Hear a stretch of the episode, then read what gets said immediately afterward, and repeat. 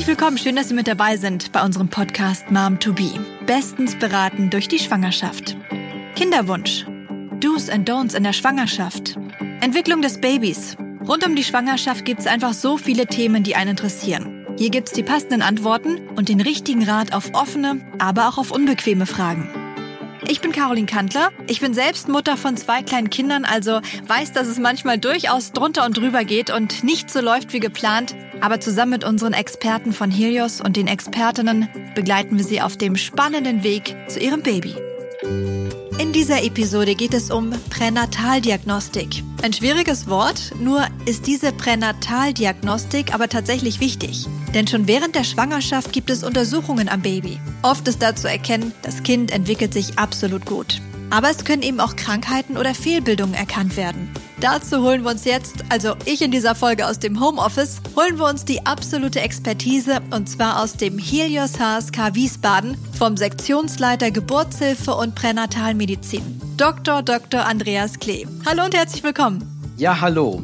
Wir klären in dieser Episode, welche Untersuchungen sind sinnvoll bei der Pränataldiagnostik? Was bezahlt die Krankenkasse?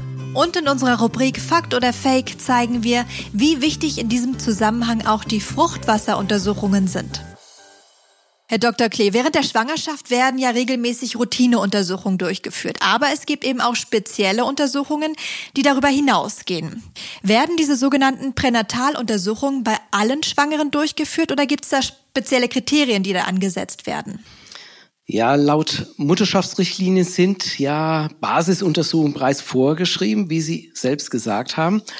Und darüber hinaus gibt es manchmal besondere Fragestellungen und diese werden unter Pränataldiagnostik zusammengefasst. Das bedeutet im eigentlichen Sinn vorgeburtliche Diagnostik.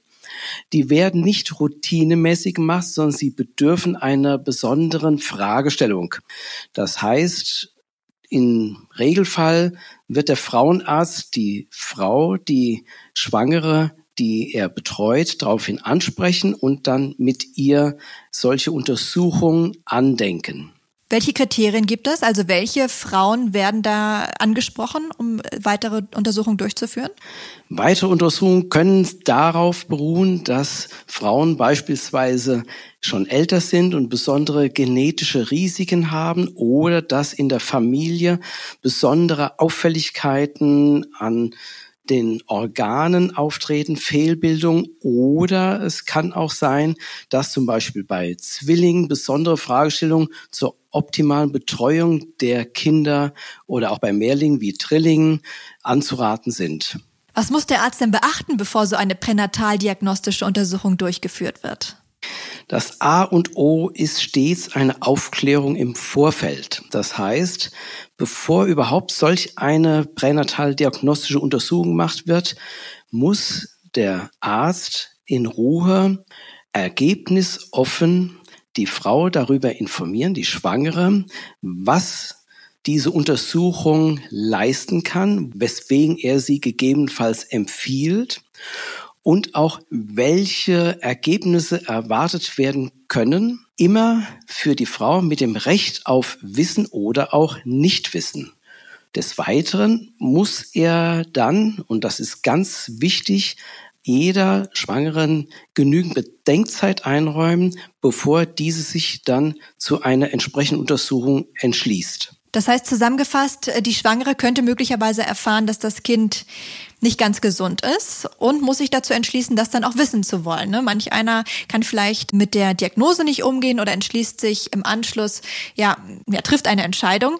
Das sollte man wahrscheinlich dann vorher für sich selbst festlegen, oder? Möchte ich es wissen oder möchte ich es vielleicht auf mich zukommen lassen? Ganz genau. Das bedeutet im Umkehrschluss idealerweise schon möglichst früh am beim Erstkontakt einer Schwangeren mit dem Frauenarzt, dass man dort schon sich überlegt, okay, wie viel will ich wissen oder wie viel will ich nicht wissen? Weil wenn dann während einer Untersuchung plötzlich etwas auffällt und der Frauenarzt weiß nicht, was diese Frau wissen will oder nicht, dann entsteht eine manchmal schwierige Situation. Also, Resümee, früh informieren über die Möglichkeiten, damit die Frau sich in Ruhe überlegen kann, wie weit soll Diagnostik vorangetrieben werden für den Fall, dass eine Fragestellung entsteht. Jetzt lassen Sie uns mal darüber sprechen, welche Pränataluntersuchungen es denn überhaupt gibt. Pränataluntersuchungen kann man ein bisschen strukturieren. Es gibt einmal ein großes Feld der Ultraschalluntersuchungen. Dort wird unter anderem nachgeschaut, ob es Organfehlbildungen gibt oder im Besonderen auch Herzauffälligkeiten. Durchblutungsmessung gehört auch zu den Ultraschalluntersuchungen, um herauszufinden, ob die Plazenta genügend funktioniert und das Kind nicht mangelversorgt wird. Und daneben gibt es auch noch eher genetisch orientierte Untersuchungen, die sowohl durch Ultraschall mit abgedeckt werden können, als auch durch sogenannte invasive Untersuchungen, beispielsweise die Amniozentese. Eine Amniozentese ist eine Fruchtwasseruntersuchung. Da wird aus der Fruchthöhle, aus der Fruchtblase mittels einer ganz feinen Nadel etwa 10, 12 Milliliter Fruchtwasser entnommen. Dort wird geguckt, ob das Kind genetische Auffälligkeiten hat. Fragestellung ist am häufigsten die Trisomie 21, das sogenannte Down-Syndrom, aber es können sehr viele andere Untersuchungen damit auch durchgeführt werden. Es wird auch manchmal am Kind selbst werden Untersuchungen gemacht, indem man zum Beispiel eine Herzhöhle punktiert oder einen Pleuraerguss punktiert. Das ist aber meistens auch mit einem therapeutischen Hintergrund. Weitere genetische Untersuchungen gibt es ein großes Feld durch Ultraschall. Das ist die sogenannte Erstsemester-Diagnostik oder Nackentransparenzmessung, wo durch Messung der physiologisch, das heißt ganz natürlich vorliegenden, etwas verdickten Nackenfalte in der 12. bis 14. Woche versucht wird, das Risiko beispielsweise für eine Trisomie 21 oder auch für einen Herzfehler zusammen mit dem Alter der Mutter und mütterlichen Blutwerten abzuschätzen. Das wäre eine sogenannte pränatal-diagnostische Maßnahme. Das heißt, auch hierüber muss die Frau explizit aufgeklärt werden, weil sie, es kann ja gut sein, dass sie sagt, ich möchte nicht wissen, ob mein Kind beispielsweise eine Trisomie 21 hat. Das ist ein Vorgehen, was über die Basisdiagnostik, die im Mutterpass dokumentiert wird, hinausgeht. Und lassen Sie uns noch mal über diesen Bluttest sprechen, dieser genetische Bluttest. Wie genau läuft der ab? Dieser Bluttest macht sich diese Eigenschaft zugrunde, dass man im mütterlichen Blut schon sehr früh in der Schwangerschaft Anteile von fetaler DNA findet. Das heißt, man kann durch eine mütterliche Blutentnahme und mit einem relativ komplizierten Verfahren das Risiko für eine Trisomie zum Beispiel 21 beim Ungeborenen mit einer hohen Wahrscheinlichkeit ausschließen oder dann auch bestätigen. Was raten Sie denn selbst Ihren Patientinnen, die sich vielleicht nicht sicher sind, einen unauffälligen Befund haben? Würden Sie trotzdem zu pränataldiagnostischen Maßnahmen raten oder was sagen Sie denen? Hm. Also, oberstes Gebot ist immer ergebnisoffen. Das heißt, wir als Mediziner dürfen nicht raten, sondern das ist eine schwierige Aufgabe manchmal, aber wir müssen versuchen rauszufischen, wozu tendiert diese Frau? Was würde sie wollen? Nicht, was würden wir wollen als Ärzte, sondern was würde sie wollen? Man muss wirklich individualisieren. Das heißt, man kann nicht sagen, okay, das wird angeraten und warum machen Sie dies nicht? Da haben wir Gott sei Dank uns in der Aufklärung bei der Pränataldiagnostik in den letzten 20, 30 Jahren viel weiterentwickelt. Was würden Sie sagen, wie genau sind diese Tests eigentlich? Die sind je nach Test natürlich unterschiedlich genau. Das heißt, wenn man mit der nackten Transparenzmessung anfängt und die Frage nach der Trisomie 21 stellt, dann kommt man unter Zuhilfenahme von zusätzlichen Ultraschallparametern auf 90 bis 93 Prozent Sicherheit, dass da das Kind eine Trisomie 21 möglicherweise haben wird. Wenn man diesen Bluttest macht, diese NIPT-Test, der nicht-invasive Pränataltest, dann kommt man auf Zahlen von 99 Prozent positiver Vorhersagewert. Das heißt, es ist noch höher. In allen diesen Fällen aber, wenn der Verdacht besteht, dann ist der Goldstandard nach wie vor die Fruchtwasserpunktion. Die bestätigt oder schließt halt auch solch eine Diagnose dann aus? Also halten wir fest, es gibt eine ganze Reihe an Untersuchungen, die man als Schwangere durchführen lassen kann, um zu erkennen, ob das Baby möglicherweise eine Behinderung oder eine Fehlbildung hat. Und Sie haben es gerade angesprochen, mittlerweile sind viele dieser Tests auch sehr genau. Aber was muss ich als Schwangere davon selbst zahlen? Was übernimmt die Kasse? Die Antwort darauf gibt's gleich. Kommen wir hier in unserem Helios-Podcast Mom to Be jetzt zur Rubrik Fakt oder Fake. Ihre Einschätzung als Experte, Dr. Klee. Bei Fruchtwasseruntersuchungen besteht immer die Gefahr einer Fehlgeburt. Fakt oder Fake? Das ist ein Fakt. Es handelt sich ja hierbei um eine invasive Untersuchung und eine invasive Untersuchung hat immer ein gewisses Risiko. Die Zahlen sind niedrig, aber nicht null. Das heißt, wenn man seriöse Studien heranzieht, dann ist die Fehlgeburtsrate zwischen 0,1 und 0,3 Prozent anzusiedeln. Wenn man das umgekehrt formuliert, ist die Chance, dass alles gut geht, ohne Risiko bei 99,7 Prozent. Und im Internet grassieren teilweise Zahlen, die sind sehr höher gegriffen und werden oftmals, so ist zumindest mein Eindruck, genutzt, um Stimmung zu erzeugen und Frauen bei möglicherweise sehr sinnvollen Fruchtwasserpunktionen von dem Eingriff wirklich abzuschrecken.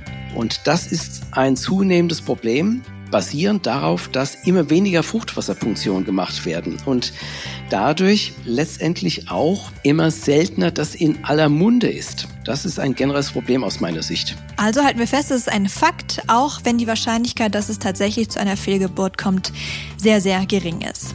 Genau. Dankeschön. Herr Dr. Klee, wir haben gerade über einige Möglichkeiten der Pränataldiagnostik gesprochen. Wann werden solche Untersuchungen denn von der Kasse gezahlt?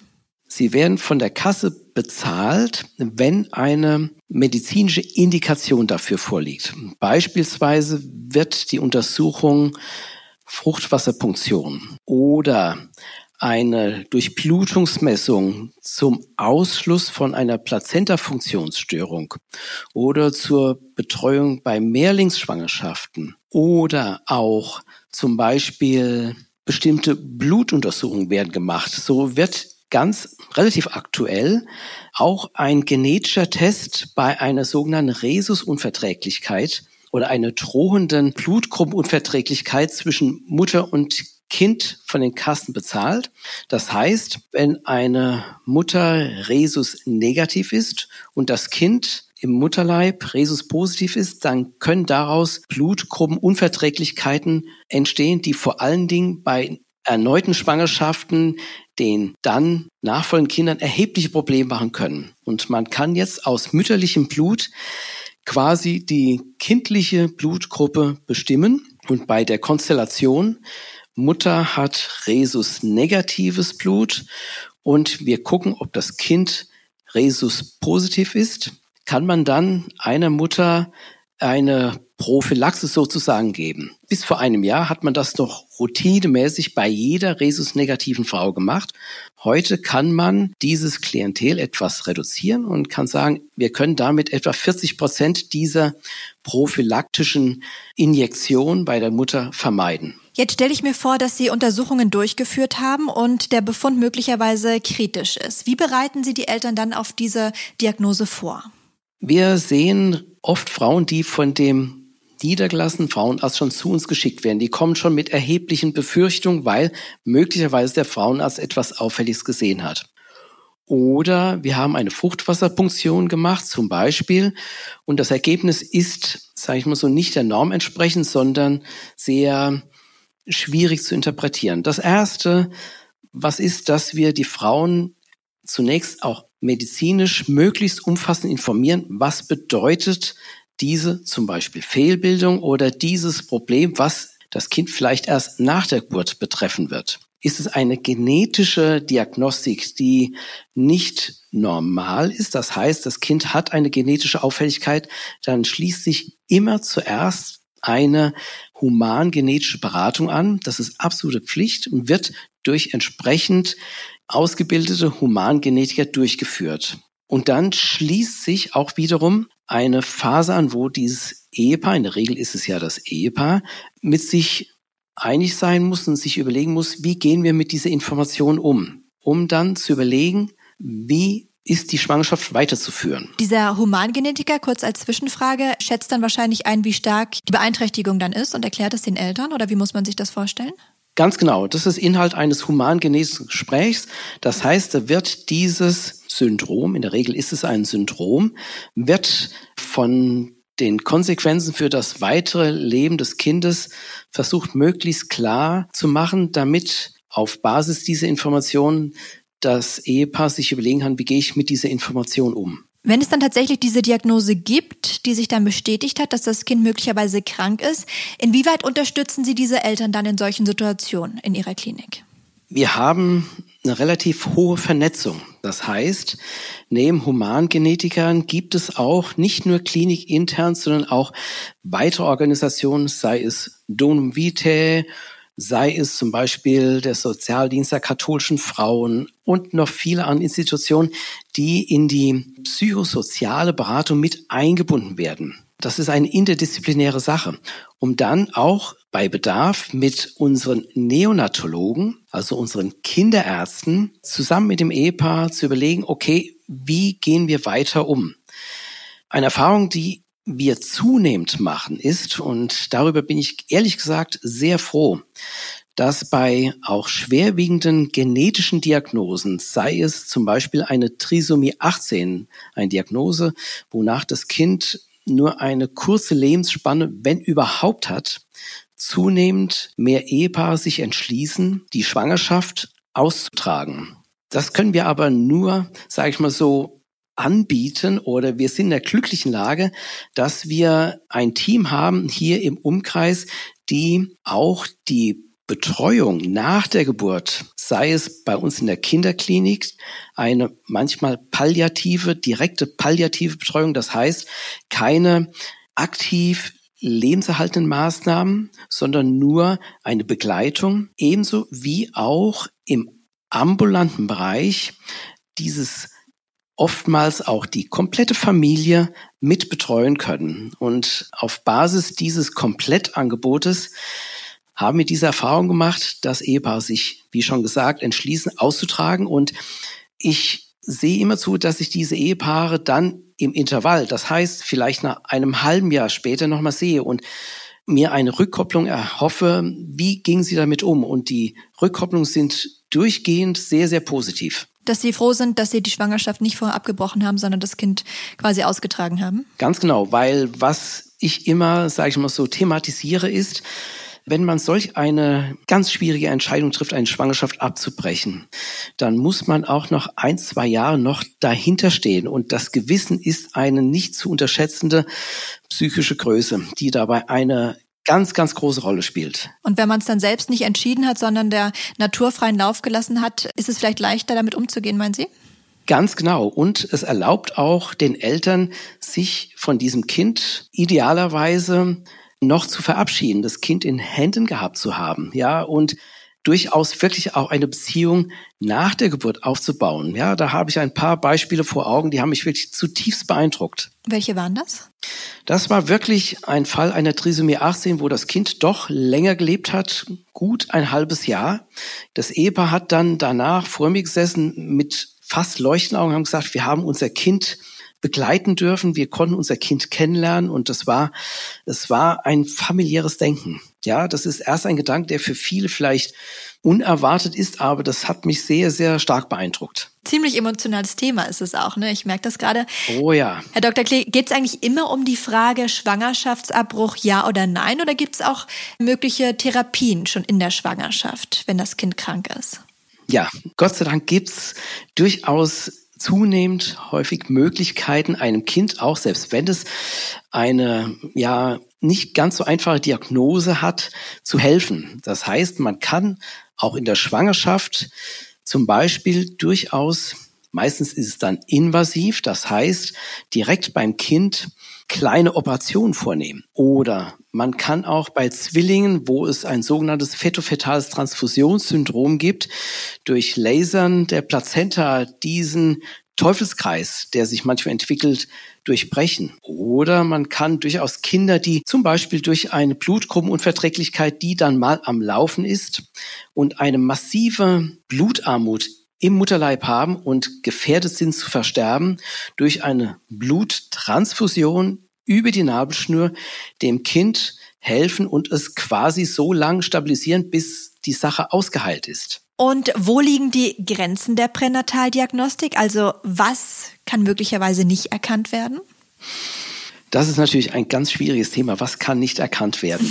Also vom Ultraschall her gibt es natürlich Grenzen von der Größe der Struktur, will ich mal so sagen. Ja, das heißt, wenn wir also im Millimeterbereich sind, dann kann es wirklich schwierig werden. Und dann gibt es auch Sachen, genetische Syndrome, die sieht man einfach nicht. Ja, das merkt man erst, wenn ein Kind später, sage ich mal so, Probleme hat. Und wir dürfen uns nicht so weit rauslehnen und sagen, okay, wir können alles erkennen. Das ist viel zu weit geschossen, ehrlich gesagt, sondern wir können versuchen, diesen ganzen Komplex, der Gott sei Dank ja selten ist, ja, aber dass wir diesen Komplex versuchen, kleiner zu machen, sagen, okay, ja, da können wir etwas diagnostizieren, immer natürlich mit der Hoffnung irgendwann, dass man auch therapieren kann. Das ist ja eigentlich die Idee. Ja, Diagnose ist das eine, aber Therapie ist etwas, wo sich jeder Mensch natürlich wohler fühlt. Er kann etwas anbieten. Ja, kann nicht sagen, okay, das haben wir jetzt diagnostiziert und jetzt stehen wir da. Also halten wir fest, mittlerweile kann man schon früh in der Schwangerschaft sehr genau feststellen, ob das Baby eine Fehlbildung oder Behinderung haben wird, wenn es dann auf die Welt kommt. Aber die Frage ist natürlich, wie gehe ich dann mit solch einer Diagnose um? Also sollte man sich am besten schon vorher überlegen und entscheiden, Pränataldiagnostik ja oder nein. Dr. Dr. Andreas Klee von den Helios HSK Wiesbaden, vielen Dank. Danke auch für das nette Interview. In der nächsten Episode geht es um Sternenkinder, also Kinder, die noch vor der Geburt oder kurz danach versterben. Wie Sternenkinder beerdigt werden können und welche konkreten Hilfen es für Eltern von Sternenkindern gibt, das hören Sie bei uns in der nächsten Folge. Danke fürs Einschalten. Schön, dass Sie mit dabei waren. Unseren Podcast Mom to Be können Sie natürlich gerne weiterempfehlen. Mehr Infos finden Sie auch online unter momtobe.de.